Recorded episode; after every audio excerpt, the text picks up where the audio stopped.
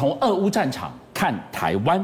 陆委会提出了警告，共军搭盖了福建村，要演练渗透斩首，是要发动一场现代版的木马屠城吗？国军当然不是吃素的，从地下车站到淡水河口，今天晚上。接下来的节目，你就来看看国军怎么打好一场三 D 的不对称作战。好，当然了，大陆最近啊在演习，而且呢，他们啊第八十一集团军的陆航哈的这个陆航旅呢，它失去的内容啊，包含就是说用闽南语对敌的这个心战的这个劝降。为什么？因为如果来这边的话，他们知道，当然人不清土清嘛，那个土不清语清，对不对？那你在语哈语言上如果能够哈打动这个呃那个防守方哈，或甚至于啊成功的在防守方相对来说可能已经比较弱势的这样一个情况下，能够进一步的瓦解其哈抵抗意志啊，让他能够放下武器的话，语言会是个很好、很很很有效的一个方式。呃，另外呢，他也要善用啊闽南语流利的这些福建人呢，然后担任了交通引导小组的这些成员。也就是说，如果好他登陆成功以后，那自然而然的就要有这些好那个闽南人，而且特别还是闽北还不行，要闽南人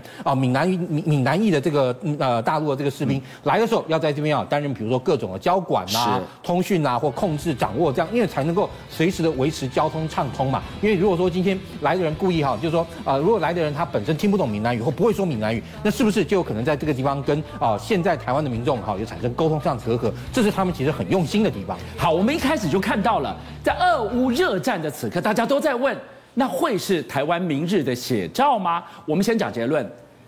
今日基辅不会是明日台北，我们有我们的条件。嘉璋就来告诉我们，三 D 立体的不对称作战，是我们有什么条件？对，其实，在三 D 这个作战方面，像我们刚刚看到这个所谓的防守方啊，很多人要看我们到底怎么防守会比较好。其实重中之重，就各位画面画面上看到这个海龙蛙兵，它原本是驻防在外岛，可是最近呢，也传出一个消息，它有可能会调回到本岛，特别是调回到这个淡水河口，因为淡水河口现在不仅是有部队驻守，有装战架啊，这这战车在防守之外，希望海龙蛙兵能够加强啊，数位中央，也就是保护台北大台北地区。因为淡水河口如果一旦被入侵的情况下呢，那整个呢，它些共军的部队有可能就沿着淡水河进入到台北市区。那海龙挖兵其实现在啊，有可能是我们战力当中相当强的一支。它如果在淡水河口两岸啊，配合现有的部队啊，来防守台北，相信是未来响定中的一种状况。所以这一关要守住，没守住，让它给渗透进来的话，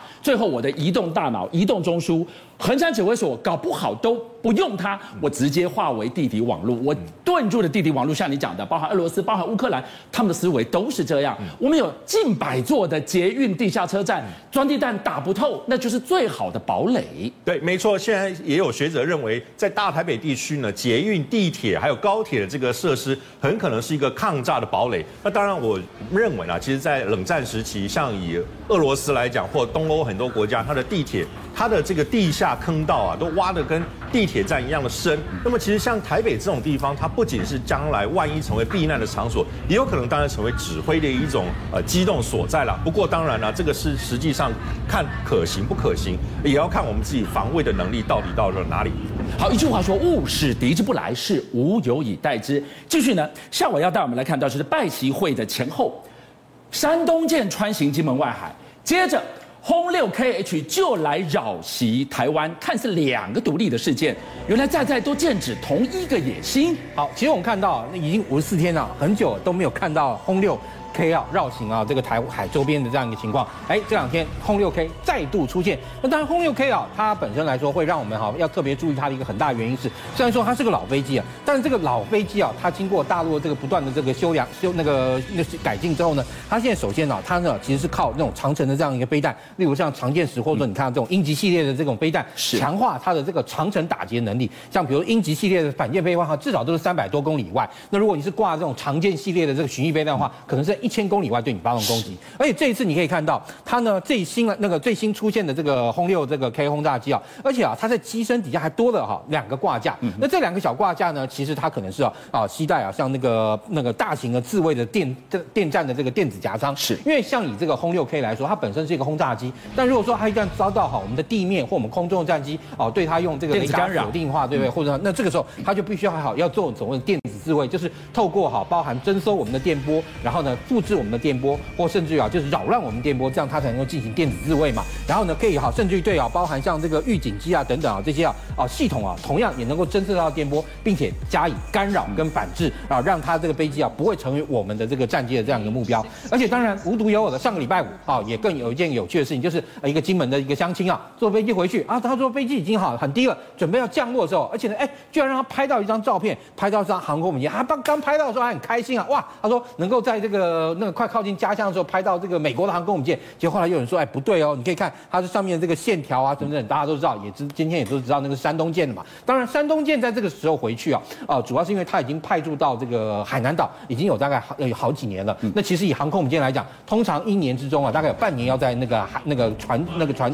啊那个军港里面进行维修，然后每三四年呢，其实要回到母港啊，不不回到那个呃这造船厂做一次啊干污级的深度维修。那这一次山东舰北上就有可能是去做这样一个深度维修。下尾带我们来看到的，这看似两起相隔不到四十八小时独立的事件，但是再再剑指同一个战术战略的意图。到底共军想干什么？好，大陆其实啊，对他们来讲，要对那个在西太平洋地区啊，这个第一岛链啊、第二岛链之间这样一个动物，最重要就是啊，它要能够反区域拒止。什么叫反区域拒止呢？就是当美国啊，如果派出它的航空母舰啊到这个菲律宾海啊进行这样一个区域拒止的时候，那时候从那个解放军的角度来讲，它呢不但要能够对这个区域的美军进行区域拒止，同样的也要制止啊驻韩跟驻日的美军同样的来加入哈这一场哈这个呃那个对哈这个西太平洋地区的这个啊拒止的这个行动。他要关门放狗的意思就是了。哎，也就是说，你看他这个时候呢，如果说他要能够控制到这样一大块的菲律宾海，首先当然北边它有辽宁舰哈可以用来监控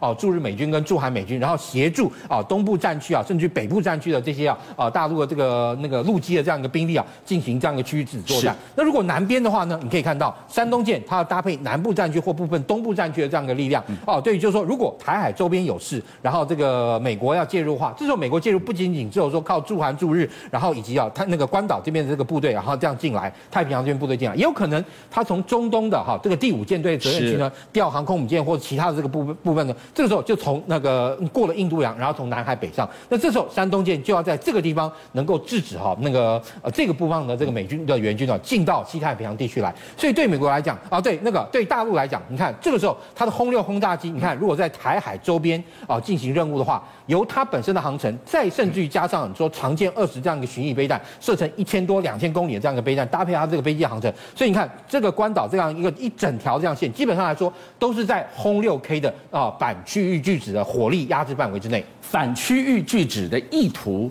如此的清楚而明显。美日如何应对这样的一个共军意图呢？好，我们看到那天啊，这个山东舰啊，在从呃大陆方面这个领海啊往北边啊这个北上的过程中啊，美国其实也派出了这个驱逐舰全程跟监，因为以这个那天啊跟监的这条驱逐舰呢，那 USS Johnson 来说的话，它呢本身其实是啊最近才刚派驻到这个那个第那个横须贺第十五驱逐战队的这样一个神盾舰，而且呢，它现在整个上面的这个系统，我们讲它这个神盾的这个战斗系统已经提升到这个神。神盾战斗系统九点零这个这个水准，这九点零这个水准是什么意思？其实也就是说啊，第一，它呢可以做三百六十度扫描，而且呢，它呢好就是上面啊那个侦搜的范围也够够够大够高，然后它可以对天空、水面、水下啊，那也就是说它包含这个间谍声呐，然后上面这个雷达等等，它等于说啊完全可以监控那个那个神盾舰上下上下三三个 dimension，下面三个 dimension，一共是六个哦这样一个 dimension 这样一个空间，而且呢它好上面它它的 VOS 就是垂直发射系统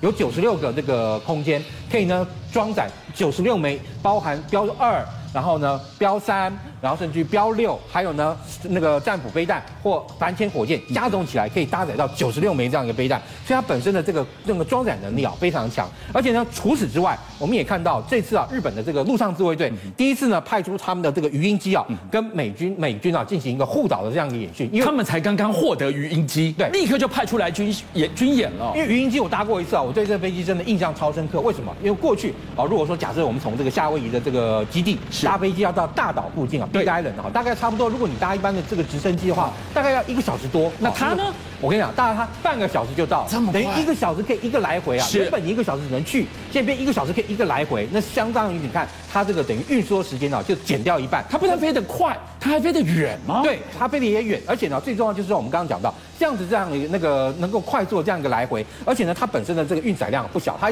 一架大概可以带二十二名左右的全副武装的这个官兵哦。所以啊，你可以看到它的速度啊，可以达到五百五十公里左右，也就是说，它本身的这个飞行的速度跟运输机一样。然后呢，但是它到了这个要起降的地方的时候，它可以用十秒钟就把好，我们刚刚讲到这个那个推力扇啊，就是那个动力扇，对不对？是。由由原本的向朝前，十秒钟之内转成向上，然后呢，慢慢慢慢慢慢慢慢这样降落。所以你看，它等于是兼具直升机、兼具运输机的快速运输载具啊。而且呢，它如果说你当 ferry，我们讲就是说转场，就从 A 地飞到 B 地啊，只有是一去一回，而没有说一个来回的话，它其实甚至可以那个飞到接近四千公里。而且现在鱼鹰机它本身也具有空中受油的这样一个能力哦，所以未来它这个那个鱼鹰机啊，它在整个延伸哈这种陆战队或者是地面部队扩大打击范围上面来讲啊，做快速突击来说，它是一个非常非常好的一个载台。所以我看到三千九百公里的最大航程，你不要看它在西南这个地方进行演练。台海有事，南海有事，它也飞得到哎。对，的确哈，也就是说啊，你看美国哈跟日本啊，那他们在这个区域啊，像那个日本的这个那个呃水陆机动团哈，接收了这个鱼鹰机以后，就变得跟美国陆战队一样，具有哈。进行岛屿的快速啊突击跟快速的夺取这样一个作战，而且无独有偶的，我们也看到，就是说日本的这个自卫队，他们也跟美国买了这个鱼鹰，啊不不是那个买跟美国买了 NQ 四啊，也就是啊那个全球之鹰哈这个无人机，它最近已经刚好这是那个飞到日本了。那全球之鹰这个飞机啊，虽然说它只能侦察，而且呢它没有办法攻击，但是由于它本身啊上面有非常厉害的我们叫合成孔径雷达，再外加上啊它本身的飞行时间呢非常长，它滞空时间可以达到大概十二个小时以上哦。那十二个小时在空中，它可以看多远的范围？而且不仅是十二个小时，甚至于更多。好，以这个全球之鹰来讲，它呢基本上来讲，它如果飞到大概十二到二十个小时的话，是它整个扫描的这样的范围啊，基本上来说大概可以涵盖到大陆哈，中国大陆大概一半的这样一个面积哦。是，因为它可以这样来回来回不停的这样一个慢慢这样一个真那个扫描。它呢这个飞机啊，它飞到一万八千英尺，为什么可以到一万八？因为上面没有人嘛，所以它不用担心飞机啊那个起火，然后导致没有办法供氧。